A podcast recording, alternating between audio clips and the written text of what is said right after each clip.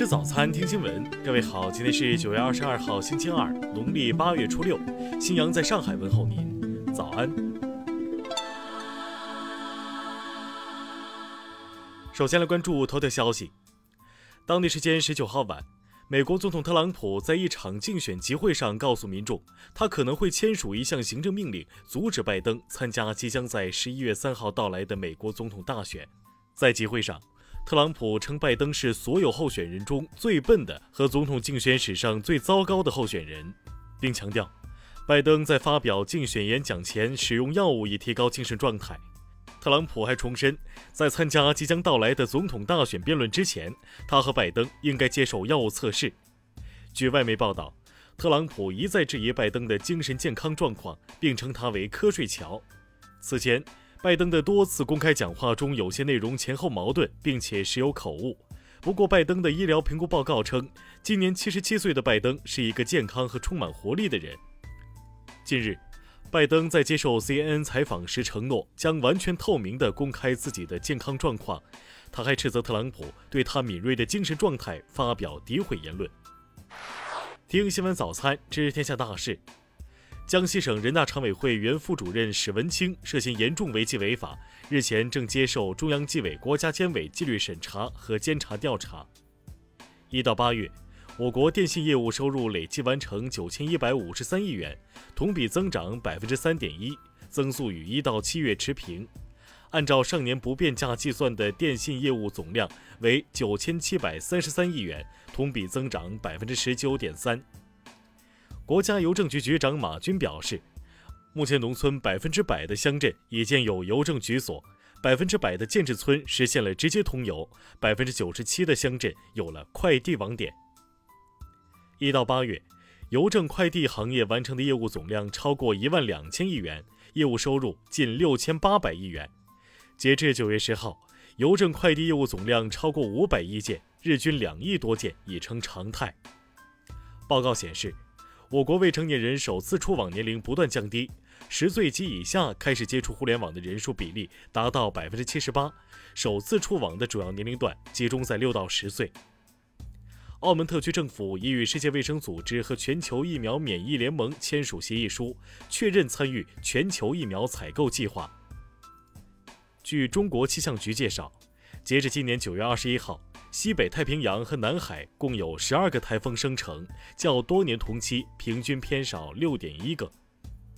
昨天下午，我国在酒泉卫星发射中心用长征四号乙运载火箭成功发射海洋二号零三星，我国离明年建成全球首个海洋动力环境观测网的目标越来越近。下面来关注国际方面，美国众议院议长佩洛西表示。或将再次弹劾特朗普，以阻止其提名最高法大法官人选。众议院还有很多选择可推迟参议院对特朗普的大法官提名采取行动。截至二十一号零点，韩国较前一天新增新冠肺炎确诊病例七十例，累计确诊两万三千零四十五例。早前，韩国政府将首都圈以外地区的二级防疫措施延长到本月二十七号。菲律宾总统杜特尔特放宽医护人员出国限制措施。此前，该国政府只允许在三月八号前取得受聘合约者出境。美国军方宣布将加强在叙利亚东北部的军事部署，包括人员和装备。此举据信由于美国与俄罗斯在该地区关系紧张。美国司法部表示。纽约市是允许暴力和财产破坏持续存在，并拒绝采取合理措施打击犯罪活动的三个地方之一，从而被指定为无政府主义司法管辖区。据竞选团队数据显示，美国民主党总统候选人拜登九月以来共筹集竞选经费四点六六亿元，超过现任总统共和党候选人特朗普竞选团队的三点二五亿美元。美国一份报告显示。今年三月一号到八月三十一号期间，全美共有十六点三万个商户宣布停业，其中百分之六十将永久关停。沃尔玛表示，将于二零四零年实现零排放，并计划到二零三零年管理或恢复至少五千万英亩土地和一百万平方英里的海洋。下面来关注社会民生。云南昆明李新草溺亡案昨天一审宣判。被告罗炳乾获刑十八个月，赔偿李母陈美莲六万余元。陈美莲表示对判决结果不满意，将提起上诉。昨天，南师大死亡学生家属发微博解释尸检事宜，家属称，十六号已向法医提出申请进行尸检。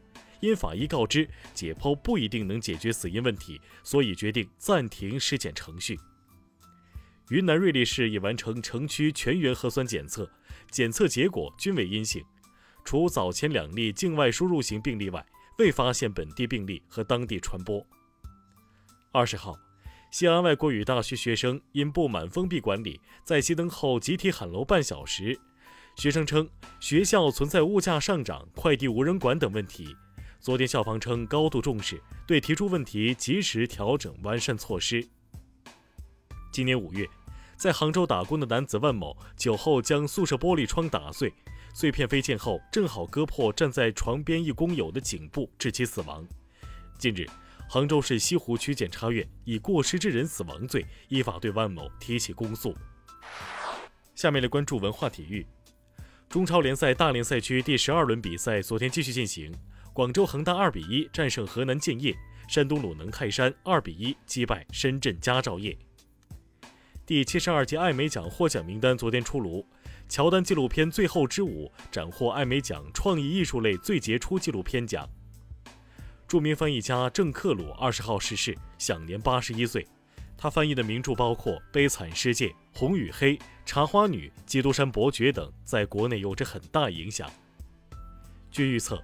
受新冠肺炎疫情影响，今年三月以来，埃及旅游产业每个月的损失高达十亿美元。以上就是今天新闻早餐的全部内容。如果您觉得节目不错，请点击再看按钮。咱们明天不见不散。